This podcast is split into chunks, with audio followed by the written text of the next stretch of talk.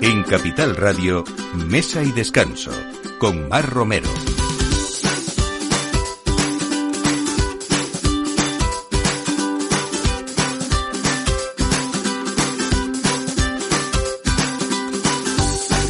Buenos días y bienvenidos a Mesa y Descanso, la hora del aperitivo, de entrar en materia gastronómica, de acompañarnos de amigos y sobre todo de hacer buenos planes y hablamos siempre aquí también de buenas ideas. Hoy despidiendo ya prácticamente este mes de octubre y mm, vamos a hablar de homenajes, de un homenaje que el chef Jorge Andrés del restaurante Vertical de Valencia ha hecho a Sorolla y que mm, ha conseguido el premio por la hostelería de España como mejor proyecto cultural gastronómico del año. Eh, antes de ayer, viernes, estaba mm, eh, viniendo a esa ceremonia de entrega que se celebró en el Caixa Forum y hoy le tenemos aquí, aquí puesto para que no, no se nos vaya a Valencia todavía.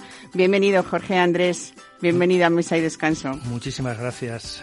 Bueno, vamos a hablar también hoy eh, de lo que ha sido toda una semana de la verdura navarra en Madrid y hablaremos con la consejera de Desarrollo Rural y Medio Ambiente, Iciar Gómez, y que nos cuente también en esta temporada todas esas verduras y esos platos y sobre todo esos restaurantes navarros que también hay en Madrid, como ha sido esa promoción. Vamos a hablar eh, de una denominación de origen de vinos muy poco conocida quizá y muy cercana a otra mucho más conocida que es la de Ribera del Duero. Hoy hablamos de la denominación de origen de Arlanza con su presidente Ramiro García Arnaiz y vamos a ver eh, eh, qué peculiaridades tiene esta denominación, sus vinos y esos proyectos de pequeños viticultores que están luchando para, seguir adelante y para que esta denominación se reconozca cada día más. Y hablaremos también de no turismo y de vinos ecológicos que son y van más allá de una moda con Alejandra Sanz, que es parte de ese trío importante que forma la Menade. Pues todo esto a partir de ahora y durante todos estos 60 minutos con ustedes, con Miki Garay en la realización y quien les habla, Mar Romero. Bienvenidos a Mesa y Descanso.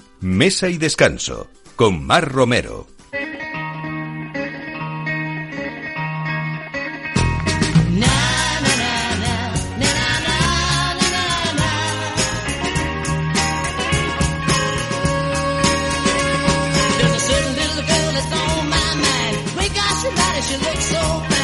The best girl that I've ever had. And sometimes the show makes me feel so bad.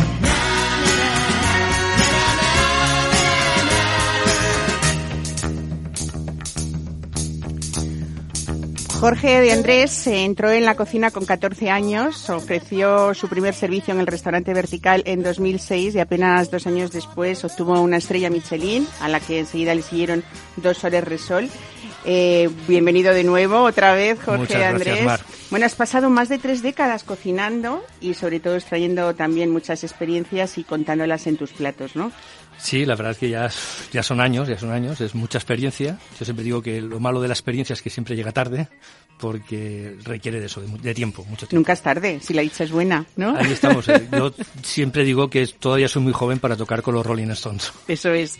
Bueno, eh, felicidades sobre todo por ese menú homenaje a Sorolla, a Sorolla, perdón, que has, que ha merecido este premio de hostelería de España como el mejor proyecto cultural gastronómico. Eh, bueno, ¿cómo, ¿cómo ha sido la entrega eh, y también cómo has vivido o qué supone este premio para ti después de esa trayectoria importante? Bueno, pues ha sido, estamos muy felices, la verdad. Ha sido un trabajo que nos ha llevado tres años y medio aproximadamente y ha sido muy emocionante la entrega eh, aquí en Caixa Forum en Madrid y bueno, seguimos todavía de celebración. Es domingo, el premio nos lo entregaron el viernes y bueno, vamos a hacer el puente aquí en Madrid y visitar a los amigos. Gen- Genial. Así vienes a esta mesa también, Sí. ¿eh? de los oyentes de Capital Radio, cosa que te, que te agradecemos. Bueno, eh, hay un trasfondo mm, gastronómico que está presente en la obra de Sorolla. eh, ¿Y cómo lo descubres tú? Bueno, yo lo descubro en la Fundación Bancaja en el año 2008, visitando la exposición, una exposición que también vino aquí a Madrid, al Museo del Prado, que también vine a Madrid a verla. Y en esos 14 paneles eh, sí que vi un menú de degustación. Fue la primera idea que tuve. Después eh, tomé unas notas y unos hace unos cuatro años, eh, revisando esas notas y demás, empecé a investigar y la, primera pista la encuentro en que se firmó el contrato entre Archie Hamilton y Joaquín Sorolla en el Hotel Savoy de París. El director era César Rich y el director de cocinas era Escoffier. Y entonces dije, aquí Aquí hay, aquí, hay mantel, aquí, Aquí hay mantel, mantel. aquí hay, aquí hay buen, buen menú. Bueno, eh, es verdad que en esa memoria que propones desde todos esos ese menú gastronómico está el mar, está la huerta, el campo, la montaña, eh, son esos eh, conectores que han facilitado el recorrido tuyo y un viaje también a través de esa diversidad de todo el territorio, porque Sorolla habla de muchísimas provincias y regiones españolas y ese viaje es el que tú recorres, ¿no? A lo largo del menú. Sí, lo que hacemos es narrar el viaje que realizó Joaquín Sorolla entre 1911 y 1919. Eh, Joaquín Sorolla pensaba que era, estaba preocupado por la globalización. Eh, le escribe a Hamilton y le dice, usted y yo vestimos como los ingleses y, tomamos té. Hay una, España, eh, hay una cantidad de regiones que visten de forma diferente, hablan de forma diferente y comen de forma diferente. Y esa España, él piensa que va a desaparecer. Esa es su preocupación.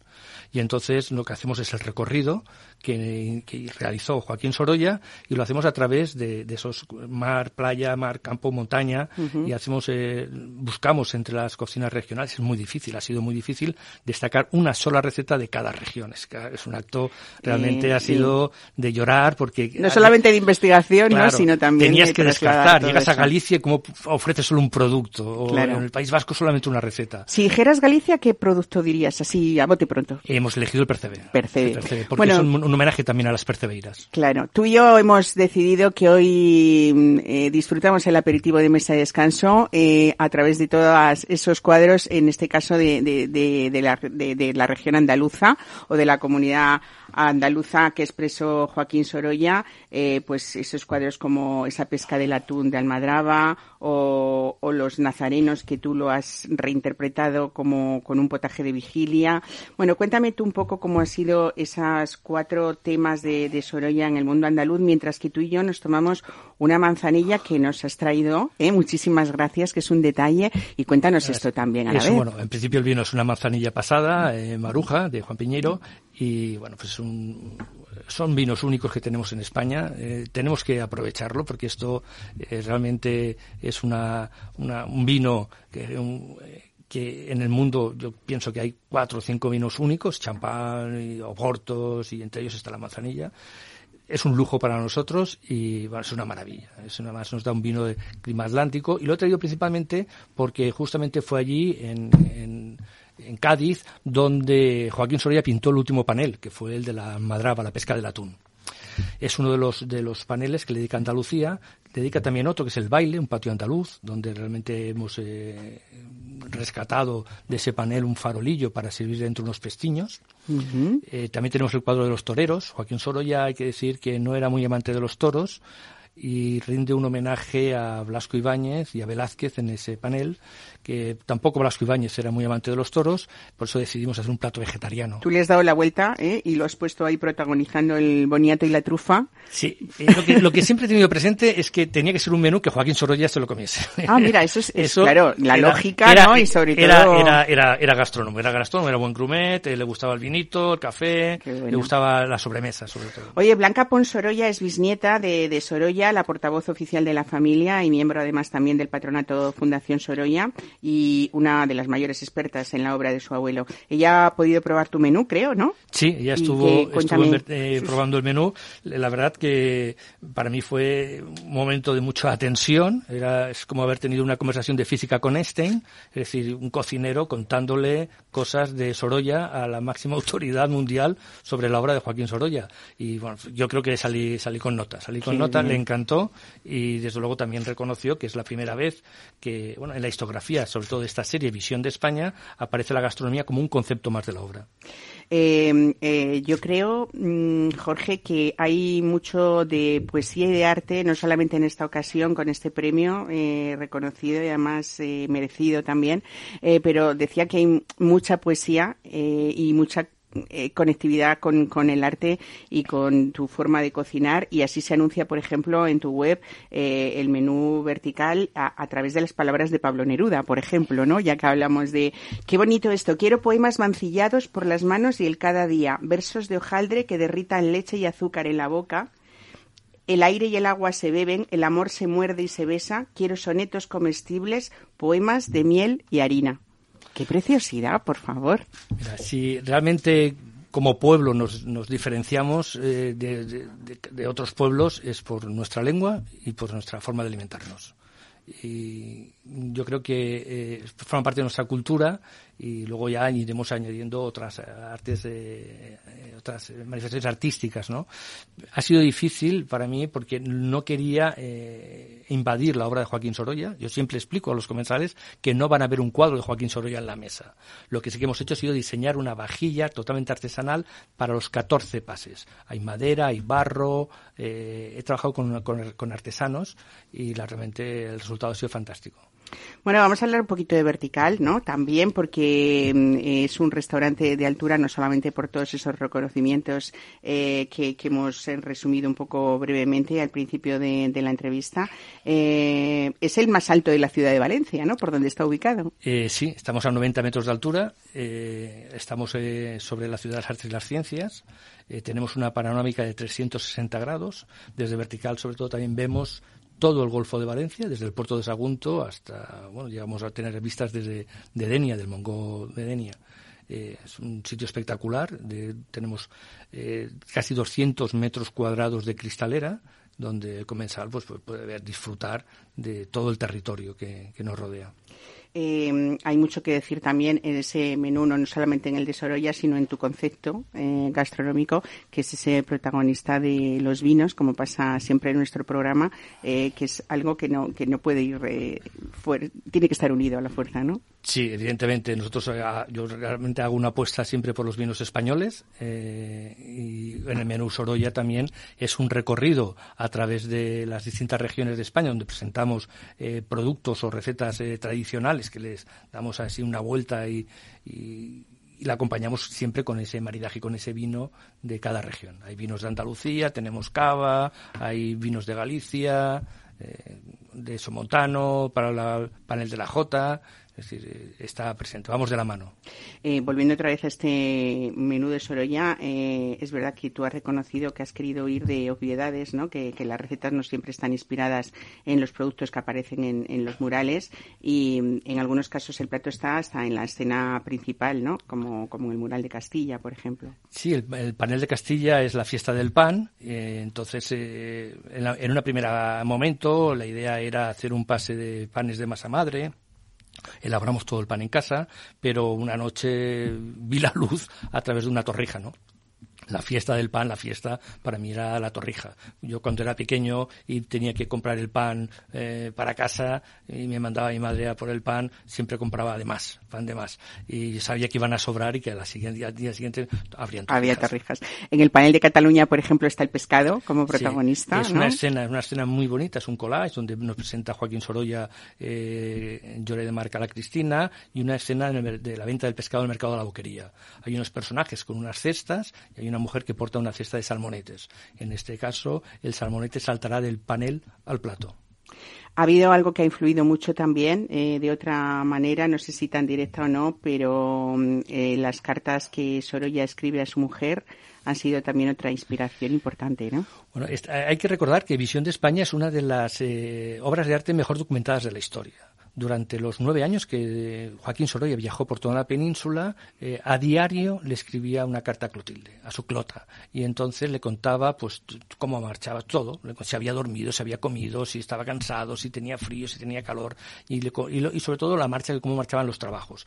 Y entonces de ahí ha sido la fuente de inspiración principal de, de extraer toda esta documentación para poder realizar todo, todo el menú. Y, y, y, todas esas anécdotas las vamos contando a través del menú y van, hacia, van apareciendo personajes como Alfonso XIII, Clotilde, Antonio García, su suegro, fotógrafo muy importante en Valencia, Unamuno, Valle Inclán, su amigo hermano Blasco Ibáñez, eh, van apareciendo todos estos personajes eh, que también aparecieron en ese momento. También es la crónica de, ese, de, de esa España de principios del siglo XX, esa disputa, la España blanca, la España negra, lo transformamos y llega, eh, explicamos la España blanca y la España negra en un plato. Solo en un plato al final aparece esta, estas disputas, ¿no? Y luego terminamos, seguimos después de la España blanca y la España negra, llegamos a un panel que es en las grupas, es el panel que le dedica a Valencia.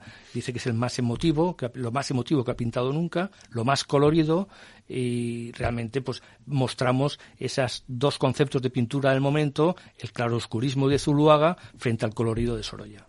Eh, Jorge, este menú, para quien ya le hayamos despertado el apetito y las ganas de, de ir a, Valencia de Vertical, está disponible de martes a viernes, ¿no? Con otros menús que... Eh, sí, eh, lo tenemos a, todos los días que, de momento, de martes a viernes y en, en, el restaurante Vertical en Valencia. Pero bueno, yo creo que estamos trabajando para que el año que viene, 2023, hay que recordar, primer centenario del fallecimiento de Joaquín Sorolla, este menú pueda viajar y como, como dijo Joaquín Soria, quién sabe si lo podemos traerlo a Madrid. Bueno, qué bonito, eh, tú que veo que hay mucho en vertical, eh, no solamente de arte, sino también de, de, poesía, el poder tener un material como unas cartas, tanto de viaje como de amor. ¿Tú crees que algún día nosotros, que nos, que nos quedan los WhatsApp, no, no, nos, no nos los van a guardar, ¿no? Qué pena, ¿no? De cómo ha cambiado todo y, y, y qué suerte de esas generaciones que pudieron vivir de esa manera para nosotros, las actuales, eh, poder tener esa herramienta para hacer cosas eh, tan bonitas como, como este menú homenaje, ¿no? Evidentemente, es, un tesoro, no tenemos, eh, para eso está la historia, ¿eh? la historia te, está para tenerla cerca, recordarla, poder leerla, tocarla si inclusive, pero también con el optimismo de que también estamos creando un futuro y yo creo que esto es generacional, es decir, a todos nos parece que la música del pasado es mejor y los chavales dentro de 40 años pensarán que la suya fue la mejor, realmente la vida es, es, es lo mejor, ¿no? Y el momento en, que, en el que vivimos y podemos disfrutarlo. No hay que olvidar la historia para poder construir un mejor futuro. Pues Jorge Andrés, muchísimas gracias, gracias por estar ti, hoy aquí, compartir mesa con nosotros y con nuestros oyentes y felicidades una vez por ese premio y esa labor preciosa que has hecho, que espero que dure eh, lo que tú estás contando, ¿no? Eh, los próximos años eh, también, aparte de, de, este que ha sido el premio y el reconocimiento a este homenaje. Muchas Muchísimas gracias. gracias, Mar. Mesa y descanso, Capital Radio.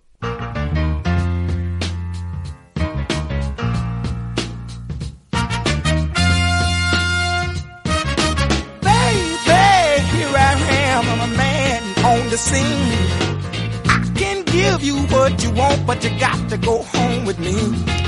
Pues toca ahora hablar de vino decíamos al principio del programa que quizá vamos a hablar de una de las denominaciones eh, de origen quizá menos conocidas y sin embargo están muy cerca de una de las eh, de mayor eh, conocimiento, ¿no? Por parte de los amantes del vino. Hablamos hoy de la denominación de origen Arlanza con su presidente Ramiro Arnaiz, García Arnaiz, perdón. Buenos días, bienvenido. Hola, buenos días, Mar, bienvenida. Bueno, eh, una denominación que decidieron como, o decidisteis un grupo de, de entusiastas desde 1995 recuperar una tradición vitivinícola de esta zona de Arlanza que venía ya desde hacía siglos prácticamente, ¿no?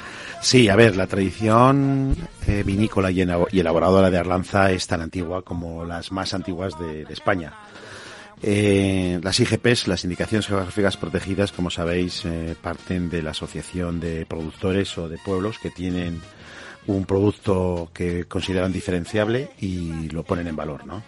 En su momento, Arlanza se planteó incluso estar dentro de Ribera del Duero. Eh, considerábamos que teníamos elementos diferenciadores y por eso no entramos. Vamos a ubicarlo bien, porque decía yo que está cerca de una de las más conocidas, que precisamente es esta Ribera del Duero, ¿no? Estamos al sur de la ciudad de Burgos y, y, y al este de la de Palencia, o sea, prácticamente eh, en una zona que visita y es muy visitable y la gente eh, va mucho por allí, ¿o no? Sí, sí, vamos a ver, estamos pues en... Claro, Roa, imagínate, ¿no? que, que, todo el mundo va allí, que hay además eh, no solamente mucho en el turismo, cada vez más, eh, sino también un patrimonio cultural importante, histórico, ¿no? Por supuesto, o sea, Arlanza eh, está al sur de Burgos, como bien has dicho, entre dos muy grandes, Rioja y Rivera. Eh, al sur limita con Rivera, al norte con Burgos. Eh, estamos en una zona límite extrema, la más extrema de España en la- a la hora de producir vinos. Y además estamos a pie de Nacional 1 y a dos horas escasas en coche de la capital, de, de Madrid. Con lo cual, muy visitable, con un patrimonio cultural, eh, un patrimonio artístico y, y un patrimonio gastronómico de mucho atractivo y además que se puede, para la gente que vive en Madrid, puede ir venir en el día incluso. La est- más extrema te referías eh, no solamente a la altitud, sino también a ese clima, ¿no? Eh, muy continental. Mm, Los mejores vinos del mundo son los que se producen en las zonas límite, en las zonas extremas. Eh, ahí tenemos los vinos de Borgoña, a pie de los Alpes, o los vinos de Alsacia, ¿no? Pues Arlanza es la zona más extrema de, de España. Y es extrema por latitud, por altitud. Estamos eh, a una media de 900 metros sobre el nivel del mar y tenemos viñedos a 1200 metros. Ahora el cambio climático encima nos está dando valor, nos está poniendo en valor en el sentido de que las zonas frescas es donde mejor madura la uva, donde se consiguen mejores pHs, mejores, mejores, mejor acidez, y las zonas tradicionales de vino están sufriendo ese cambio climático y donde antes se hacía buen vino, pues ahora tienen algunos problemas de sobremaduración y nosotros no, pues bueno, a nosotros a- nos toca ahora. Los ¿no? locos aquellos que plantaron viñedo en su época, ¿no? Ahora estaréis agradecidísimos. Efectivamente, o sea, date cuenta que hemos, hemos sido la gran olvidada, la gran olvidada para ahora en, en poco tiempo convertirnos en la gran promesa. Y ese extremo, ese extremo que estamos hablando era por latitud, altitud, por clima extremo. Da igual la época del año en la que estés en Arlanza, la diferencia térmica entre el día y la noche siempre supera los 20 grados. Y eso que hace, eso da una personalidad y un carácter, primero al fruto y luego a los vinos que nos hacen diferentes. Eh, Ramiro, eh, hay más cosas que añadir a la denominación de origen de Arlanza como valores que generalmente eh, son viñedos viejos todos cultivados en, en vaso, eh, entre caminos, lejos de carreteras, casi ocultos. Son como esa joya que hay que buscar, ¿no? Sí, así es. O sea, lo primero que llama la atención al visitante, que nos visita tanto al Consejo Regulador como a la bodega, lo primero dice, oye, em, pero si esto es zona de vinos, ¿dónde están los viñedos? Eh, el concepto es totalmente diferente al que nos está escuchando eh, por, por eh, hacer una visualización del entorno. O sea, no son no es igual los viñedos plantados en extensivo, buscando productividad, buscando rendimiento, que además son viñedos mecanizados, a los viñedos de Arlanza. Los viñedos de Arlanza todavía son viñedos heredados de padres a hijos, de abuelos a nietos. Son viñedos plantados en vaso, son viñedos muy pequeños, son viñedos que no están mecanizados ni se pueden mecanizar con rendimientos una tercera parte de los clásicos rendimientos de, viñedo en producción extensiva y además lo mejor y lo más interesante es la biodiversidad, todo eso que rodea a estos viñedos. Si entramos en otras zonas vinícolas de España vemos que vemos grandes extensiones de viñedo que no hay ni un árbol en mitad de ellos. Y en Arlanza es todo lo contrario. O sea, son viñedos de 20 áreas, de 30, de 70 áreas, rodeados de enebros, de cerezos, de almendros, rodeados de monte bajo. Es decir, si las plantas viven, beben, perdón, beben de su entorno, pues aquí el entorno que tienen es maravilloso y eso al final se refleja, Se refleja, también. Lógicamente. Bueno, vamos a hablar también de lo que es la exclusividad respecto a las producciones y a los rendimientos, porque toda Arlanza tiene como menos de un millón de kilos y, y los rendimientos son eh, pues al- hasta el 70%, o sea, Menos, Menos, menos. Fíjate, 60. eh, este año, eh, este año pensábamos que la cosecha iba a venir algo mermada por la sequía, por el estrés hídrico que ha habido, pero al final hemos cerrado la campaña con más de un millón de kilos, concretamente cercanos al millón cien mil kilos. Para el oyente que nos, que no es, que no es muy, eh, que es un poco profano en el asunto, con un kilo de uva normalmente se elabora una botella de vino de tres cuartos, es decir, un rendimiento del 75%. En Arlanza los rendimientos habituales medios están en torno al 65%, es decir, que para hacer, con un kilo de uva haríamos 0,65 litros de, vino. Eh, es un rendimiento muy bajo. Pero no solamente eso, sino es que además las viñas, el rendimiento que tienen por hectárea o por, por, por- por tener una referencia, es de unos 2.000 kilos, 2.500 kilos, frente a los 7.000 o 7.500 kilos de las zonas productoras en extensivo. Eso hace que esta zona sea muy exclusiva y que nuestros vinos no puedan llegar a todo el mundo.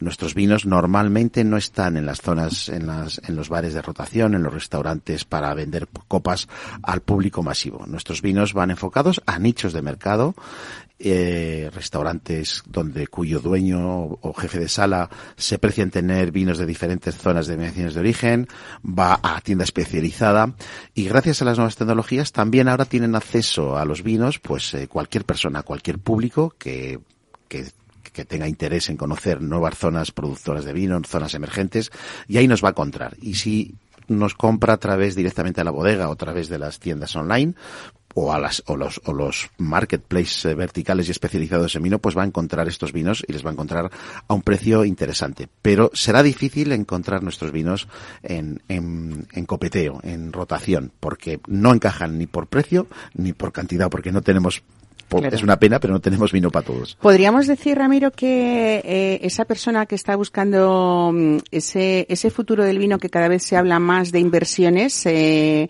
eh, en esas pequeñas joyas de las que hablamos, todavía a precios muy amables, afortunadamente, eh, podría ser una manera de, de- de- de decir, voy a guardar vinos de Arlanza, que esto nos va a dar muchas sorpresas dentro de cuatro o cinco años. Pues sí, sí, o sea, como te decía antes, Mar, eh, Arlanza está pasando de ser la, la gran olvidada a la gran promesa.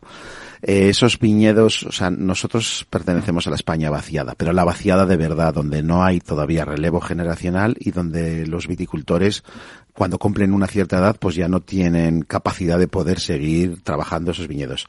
Esos viñedos, a través de proyectos de crowdfunding y a través de micromecenazgo, los estamos exponiendo a que cualquiera que quiera tener una aventura en un viñedo centenario y colaborar con nosotros en la producción y mantenimiento del mismo, pues, pues se tiene la puerta abierta.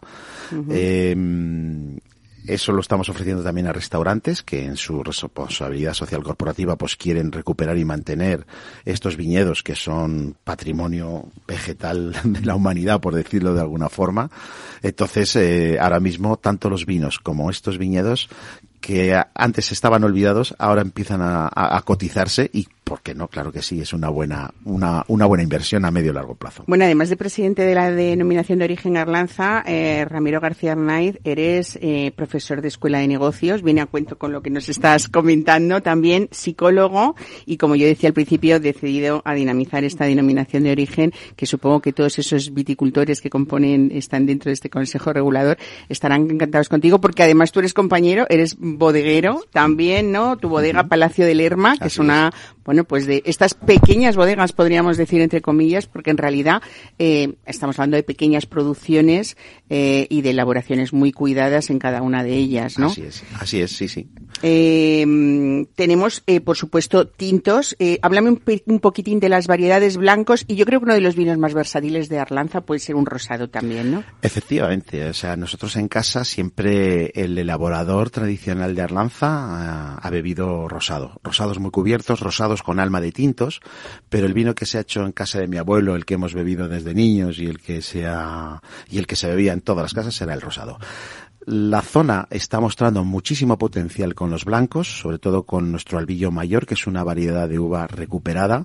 El mundo del blanco en España en los últimos años ha sido fundamentalmente de verdejo, pero ahora hay un cambio. Ahora hay un consumidor que está buscando cosas nuevas, vinos nuevos, y ahí encajan estos, estos vinos de zonas emergentes y estos vinos de variedades recuperadas autóctonas como nuestro albillo mayor que, que lo estamos poniendo en boda y que algún Master of Wine ya ha dicho que tiene que nuestros blancos Que en- son vinos en- para envejecer, para ¿no? Por todo lo que estás contando, sí, además, sí, por sí. esa frescura, por esa acidez, eh, por esa climatología que tiene Arlanza, eh, yo creo que, que, bueno, pues eso, habrá que ir eh, guardando, aparte de, de disfrutar eh, todos estos, estos vinos con esas particularidades también, eh, porque no deja de ser, no solamente hablamos de, de historia, sino sobre todo también eh, de esos viajes que uno, que uno puede hacer tan cerquita, como decías, de, de Madrid, de poder dormir y de vuelta en el día y, y bueno, y, y Sí, el plan perfecto, el triángulo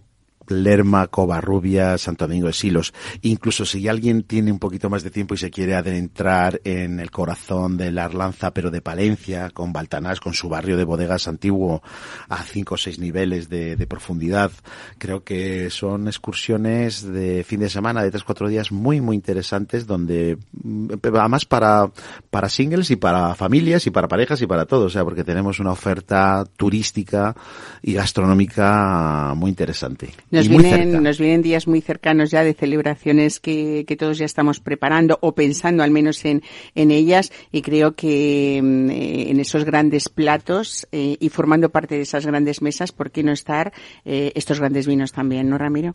Así es, es lo que te- intentamos poner en valor y que cada vez más gente conoce nuestra zona, conoce Arlanza. eh, y con ese millón de kilos que producimos, escasamente llegamos al millón de botellas, pero todavía se pueden beber y a muy buen precio. Pues eso es lo más importante también, ¿eh? que podamos disfrutar todos o una gran mayoría de las personas de ellos. Muchísimas gracias, Ramiro García Hernández, por estar hoy aquí con nosotros y oye, felicidades por esa labor eh, de dinamización de esta de esta denominación de origen, pero sobre todo eh, con esas ganas que tú siempre haces, ¿no? Eh, para que todos lo, lo conozcamos cada vez más. Pues gracias también a vosotros, a vuestros medios, a ti, Mar, y a la emisora que representas, pues porque nos ayudáis a también a poner en valor y a poner en conocimiento para el gran público, pues zonas, viñedos escondidos y vinos, vinos extraordinarios que no, que a veces no se conocen porque no tienen ese volumen. Pues muchas gracias por Gracias. traernos no, o esto, todo esto hoy aquí. Gracias, hasta luego. Mesa y descanso con Mar Romero.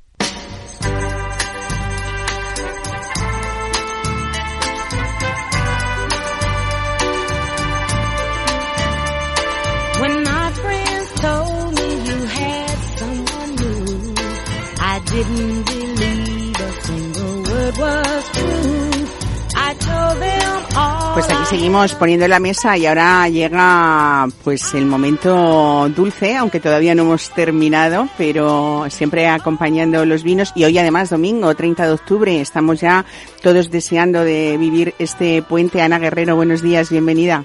Buenos días a todos. Se, se acerca peligrosamente la estación fría. Se acerca el que nos, abri- nos abriguemos. Algunos tiene, tenemos muchas ganas ya, ¿no? Ahora decimos, hace buen tiempo y el buen tiempo sería que lloviera, que empiece a hacer frío, porque esa es la tradición, eh, tanto climatológica como la, la, la, La tradición gastronómica. gastronómica, ¿no? Y hoy nos vienes a traer una de las fiestas más importantes eh, en España. No hablamos de Halloween en España, hablamos, si hablamos de gastronomía, hablamos de todos los santos.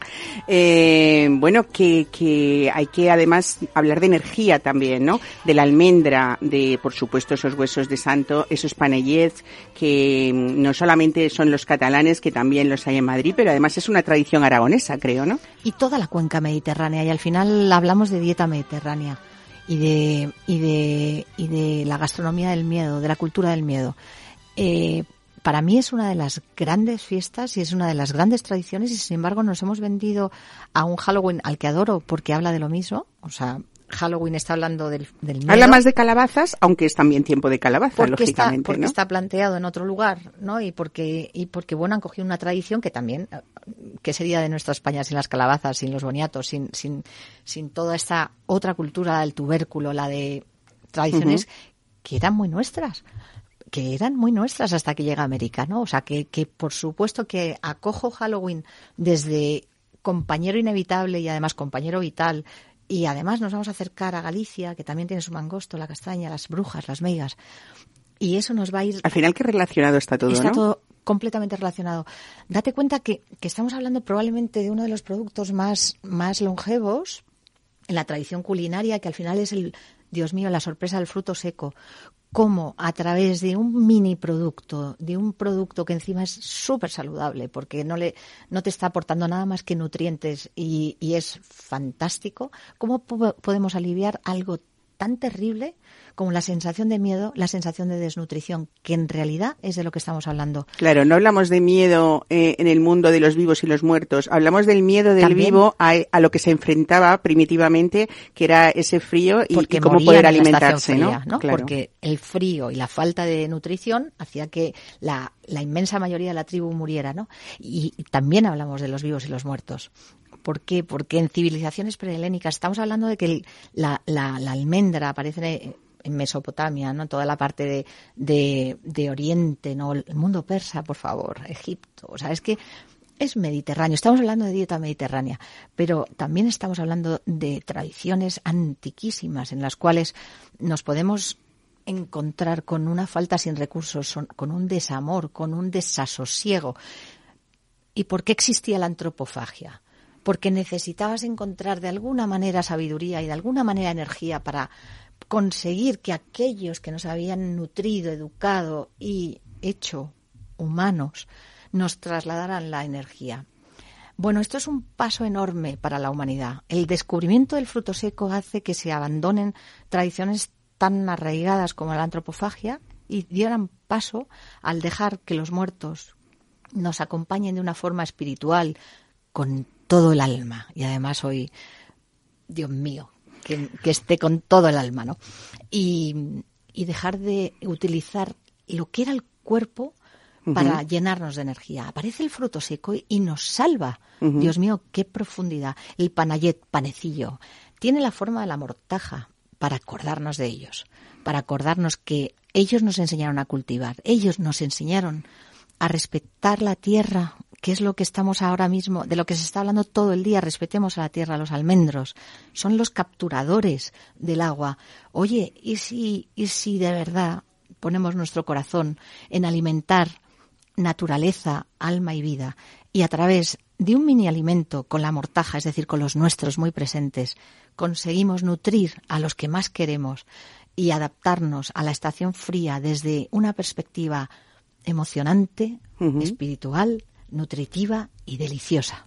Bueno, qué bonito este homenaje que hoy permíteme que le hagamos. Estaba esperando a que vinieras tú a ese gran maestro pastelero que ha sido Daniel Guerrero, tu padre, que por cierto, nos dejó hace muy pocas semanas y que es ese homenaje a cómo ha sido él, eh, este maestro que ha sabido conjugar eh, no solamente un negocio, sino esa, esa tradición, ese convivir de un barrio que al final él en lo que se convirtió fue en uno de los grandes personajes gastronómicos de este Madrid y él ha vivido todo. Vivió en los años 70 cuando se abrió el primer San Onofre y la Santiaguesa junto con tu madre, Emilia, pero también vivió esa movida de los 80. Bueno, papá lo vivía todo. Y no también se perdía fue a la ¿no? iglesia de San Antón y llegaba el día de San Antón y le llevaba eh, pues a, a, todas esos eh, esas personas sin Sí. recursos y a todos esos animales también cuando llegaba el Sí. día de San Antón y llevaban esos panes y, y esas eh, galletas y, y siempre se le esperaba con, con lo más dulce que al final lo que ponía era también, no solamente en este programa,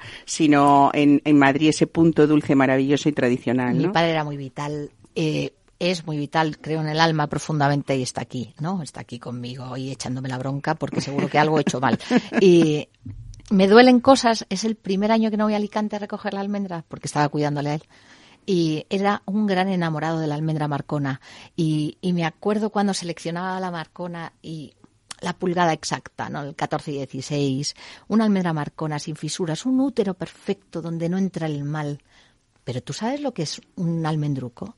Pero tú sabes la gloria bendita que es para conseguir ese almendruco, el, esfuerzo, el, el- el, por favor, que la naturaleza me acompañe, que era alucinante. Y, y todos los años íbamos a recoger la almendra. Me- O sea, yo soy la tía más inútil del mundo, pero, pero era, simbólicamente me atraía mucho, ¿no? Ir con él, seleccionar la almendra, ver el esfuerzo del agricultor, que yo creo que es lo que nos hemos perdido y que, que por eso estamos tan alejados de nuestra madre tierra, ¿no? Y homenaje para él, obviamente. me homenaje para él toda la vida. ¿eh? y homenaje a esa obra que Y ha dejado obra. en vosotras, en Mónica, tu hermana y en ti. Eh, y esto me lleva también a decir que cuando tenemos un vino delante, yo muchas veces y muy a menudo digo en este programa que tendríamos que analizar todo el tiempo que va detrás, ese trabajo, ese esfuerzo, esas vendimias en las que eh, la gente no duerme pensando que va a pasar. ¿no? con los- Pues aquí pasa lo mismo. Lo Cuando mismo. miramos un hueso de santo, un panellet, eh, cualquier, esos buñuelos que nos has traído hoy maravillosos, ¿no? Eh, Es la otra hay una selección de materia prima eh, por la que merece la pena ser artesanos todavía, ¿no? Eh, olvidarnos un poco, mm, si puede ser, o de una manera importante de, de la industrialización también en el dulce y saber que a veces es más importante la calidad que la cantidad y por eso hablabas de salud, ¿no? Porque detrás hay eso, una selección de, de, de materia prima, un viaje, un escoger y un respeto a, a esos agricultores también que son los nuestros, ¿no? Y ahí todo esto se refleja en estas cajitas de, de San Onofre y en esas colas que os esperan también en estos días y en los próximos, porque llega la Navidad y es cita obligada, eh, tanto la santiaguesa como San Onofre en Madrid, que no solamente es por los madrileños, o son los madrileños los que hacen colas, sino que viene un mundo entero hasta, hasta japoneses, que algún día vendrás a contarnos ese proyecto de Nagasaki que lleva muchos años allí, San Onofre, pero que tú le vas a dar una vuelta también, ¿no? Hombre, es la unión de los mundos, es la globalización desde la perspectiva de, del amor de los unos con los otros, sin espoliarlos, ¿no? Sin necesidad de, de, de ser a- alguno de nosotros más que otros, ¿no? Pero sí, el buñuelo no os lo perdáis. Es otra de las grandes tradiciones del ¿Y esas frituras con qué son? Por ¿Con qué son esas frituras? Con aceite de oliva virgen extra, es claro. que no existe otra fritura. El, el gran problema que ha surgido a propósito de todo esto es que no existe. En, a- en aquel entonces no, no había máquinas ni, ref- ni refinadoras, ni.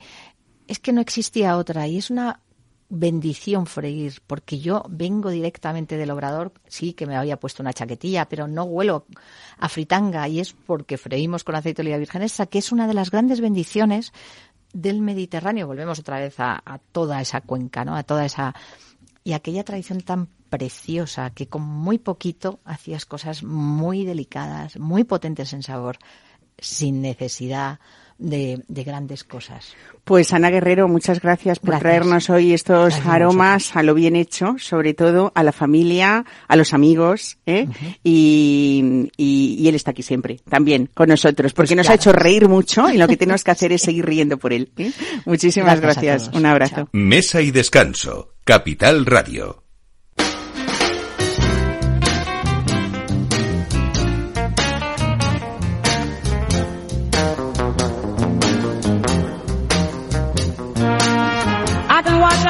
44 pairs of socks and have them hanging out on the line. I can start and iron two dozen of shirts before you can count from one to nine. I can strip up a great big dipper full of lard from the drippings can. Throw it in the skillet, go out and do my shopping, be back before it melts in the pan, cause I'm a woman.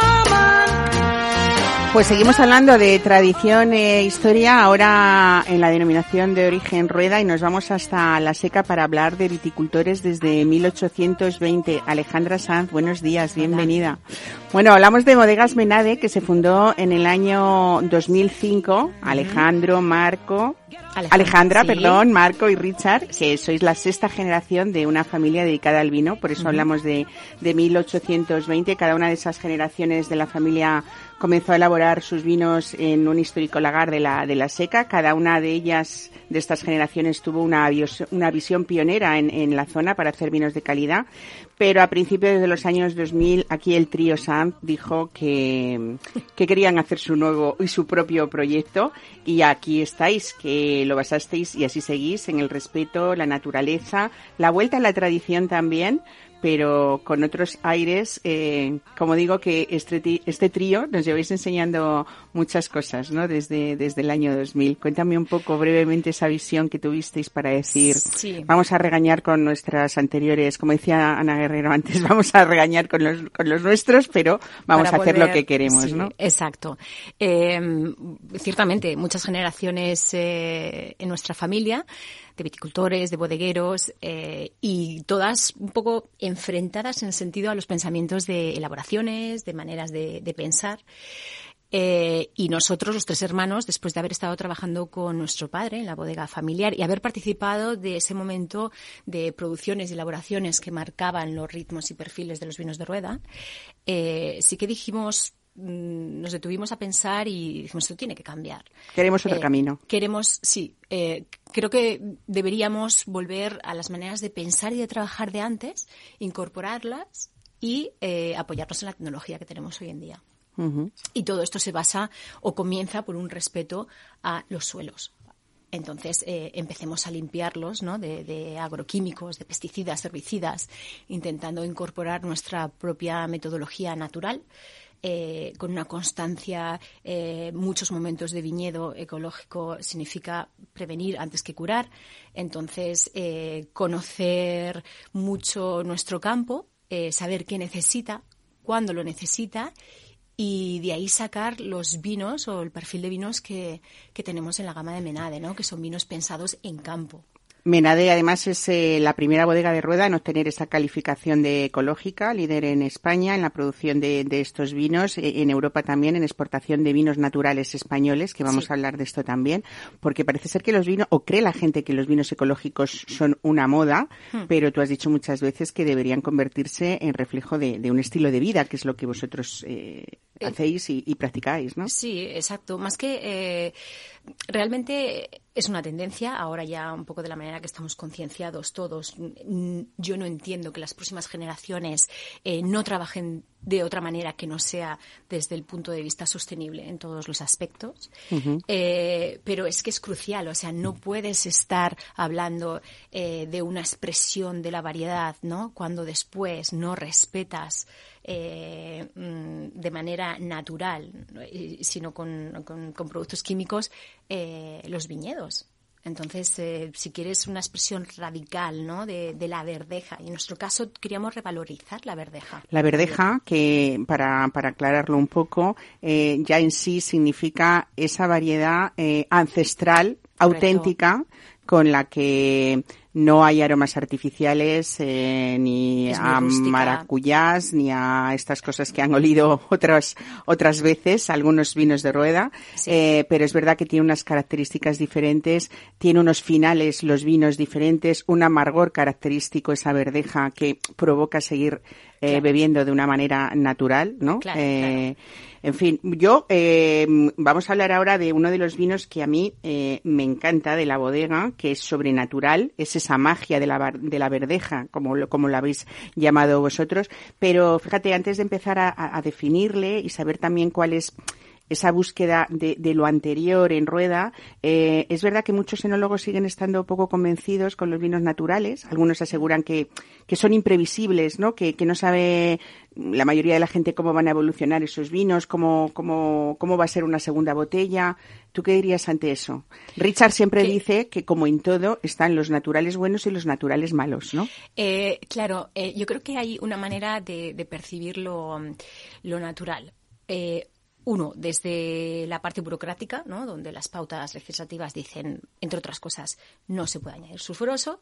Y luego, en nuestro caso, pues ir un poco con los códigos de, y prácticas de la naturaleza, ¿no? Mm, basados en una gestión que sea sostenible en viñedos, que después traspase esa bodega y que esto te permita después no, no tener que eh, adicionar nada de manera externa pero tampoco es que esté muy regulado. Por lo tanto, en el mundo de lo natural todo está permitido. Y de ahí tienes esta variedad de unos vinos, pues, eh, más eh, sucios, más opacos, mm, con unos perfiles aromáticos, con otros más limpios. Y, y en Menade eh, decimos, y al principio, claro, viniendo de Castilla Profunda, pues cuando empezamos con esto nos tacharon mucho de hippies, de bohemios y tal, ¿no? Pero pasa nada.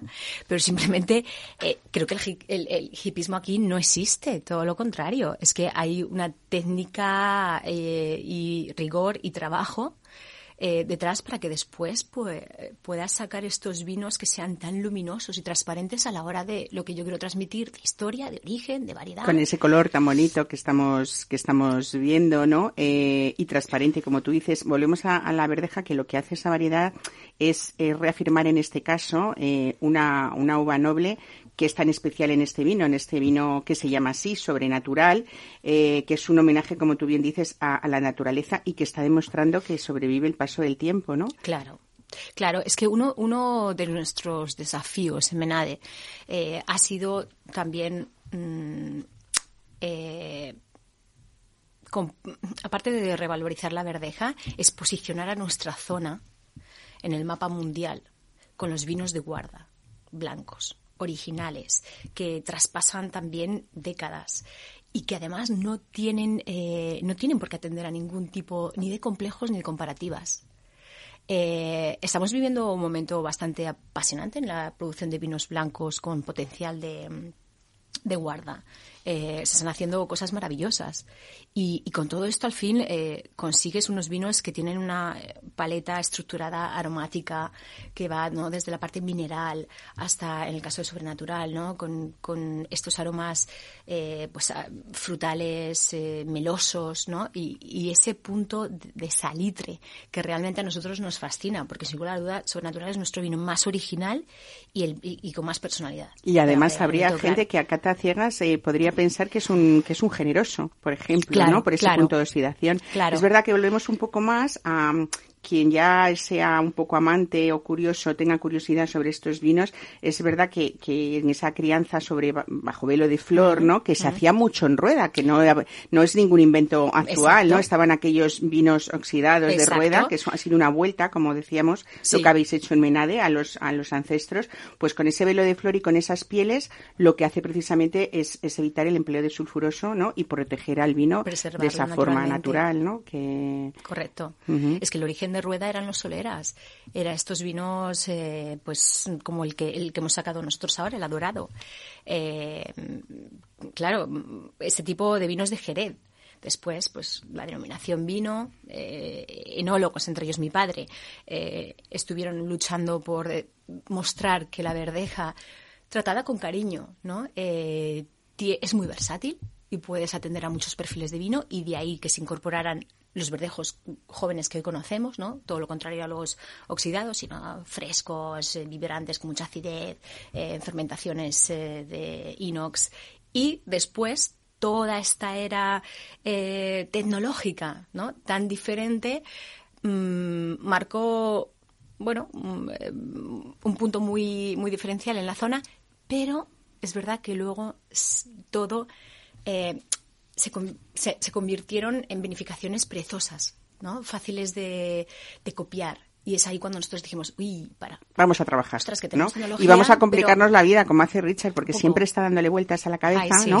Sí, Con este- todo esto que hemos dicho es muy básico, lo de este vino sobrenatural, que así se llama. Es verdad que luego hay unas elaboraciones muy complejas, están los tinos de madera, pero también está el cemento, hay 30 meses ahí de espera. 30 de crianza, eh, dos años de dos afinamiento. años de afinamiento en botella. Entonces todo eso es mucho trabajo y mucho tiempo con Claro, paciencia también, Claro, ¿no? y, claro, y, y- y lo- y se puede hacer una vez más porque todo este trabajo que estamos haciendo en campo y que venimos, o sea, no, no, no es algo que atienda a una moda, es decir, ahora estamos, eh, eh, tenemos controlado y un conocimiento profundo de lo que pasa aquí, podemos sacar estos vinos y que a mí después no me saquen los colores en ningún sitio porque este vino ha tenido una segunda fermentación o porque se está mostrando raro o no. O porque tiene aromas raros. Están En hechos este los caso es todo lo exactamente contrario. todos los deberes. Claro. O sea, en ese sentido. Bueno, Alejandra, tú eres responsable de exportación, de comunicación eh, y también de turismo en Bodegas Menade y tenemos que hablar de esto porque realmente sois el claro ejemplo de cómo disfruta una familia, incluidos los más pequeños, en las diferentes propuestas que tenéis dentro de la bodega.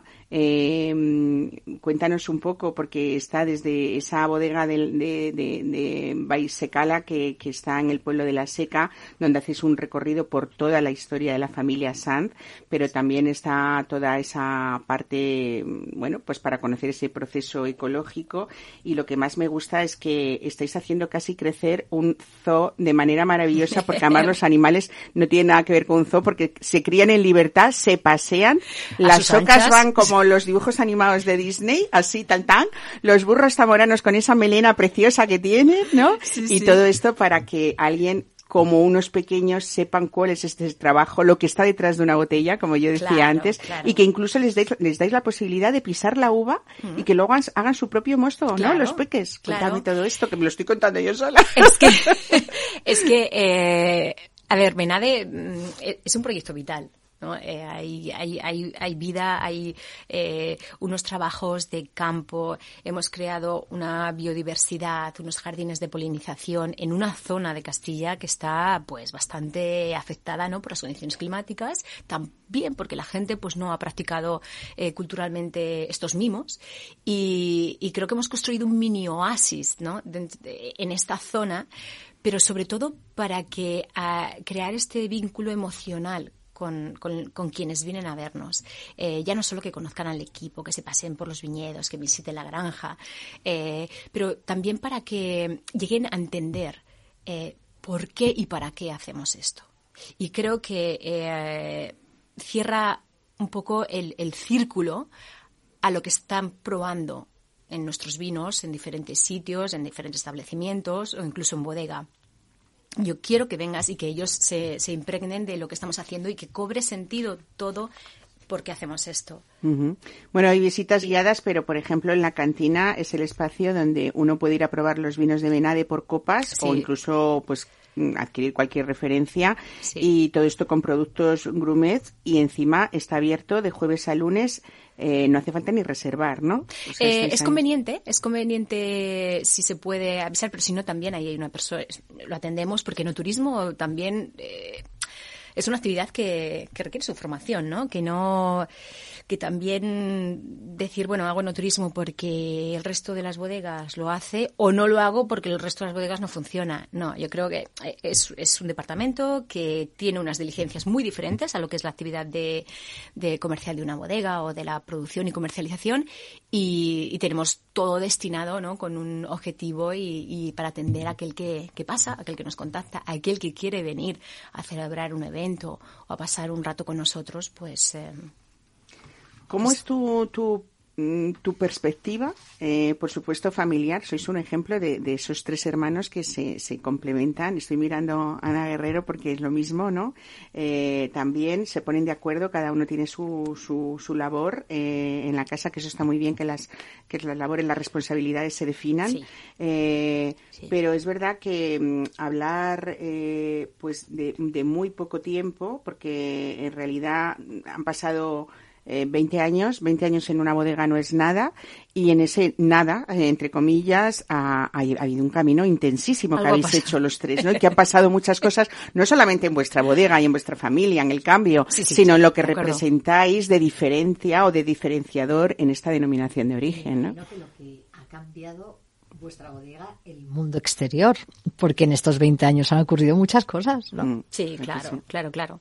Eh, pues realmente entre nosotros hay un vínculo muy cercano de, de siempre hemos vivido en casa de manera muy pasional, eh, con sus momentos altos y bajos, el gremio y el mundo vinícola. Y cuando abandonamos eh, pues la bodega familiar, un poco de calentamiento, eh, todo hay que decirlo, eh, teníamos muy claro que eso no podía volver a pasar entre nosotros. Y para ello era súper importante definir los roles y que cada uno esté muy informado de lo que pasa en cada departamento.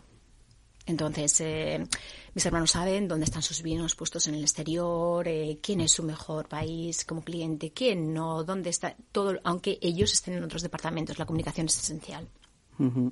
Y sí, hay nuestros momentos en los que, ¿no? Se La discute vendimia, como en demás, todas pues las es como, casas. "Ay, que te, que te vete para allá.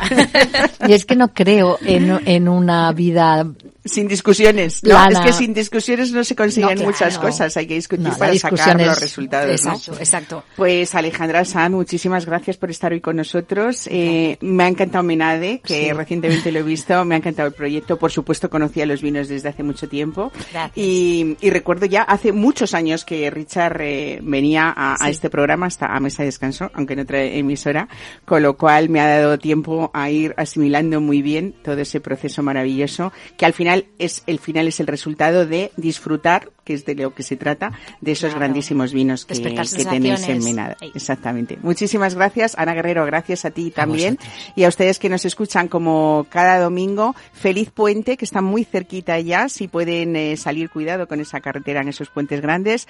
Y nosotros estaremos aquí con ustedes de próximamente el domingo, el domingo a la hora del aperitivo y después de comer. Disfruten de lo que queda del día. W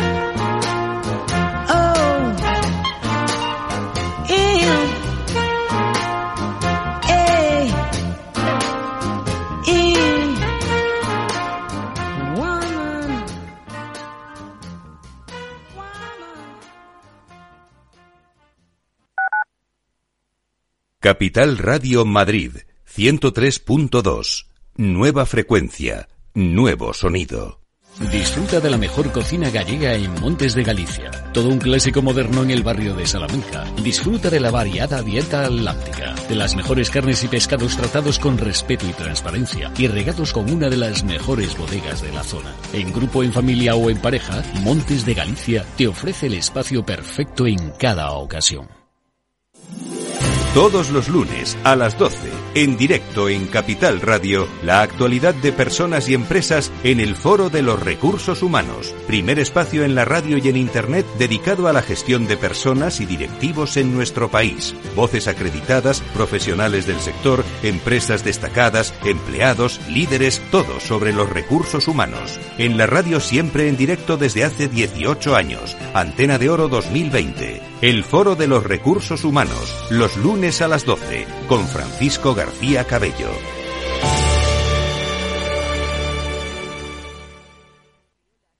En Papamar trabajamos con la nevera más grande del mundo, el océano. Te traemos los pescados frescos rápidamente con su sabor a puro mar. Llámanos al 91 376 3619 o al 633 80 11 33. También puedes enviarnos un WhatsApp para hacer tus pedidos. Adaptamos los productos del mar de forma personalizada. Puedes recogerlos en nuestra tienda en la calle de Pico Balaitus 18 o consultarnos el servicio a domicilio en Madrid. Papamar, somos pescaderos que encuentran tesoros para ti.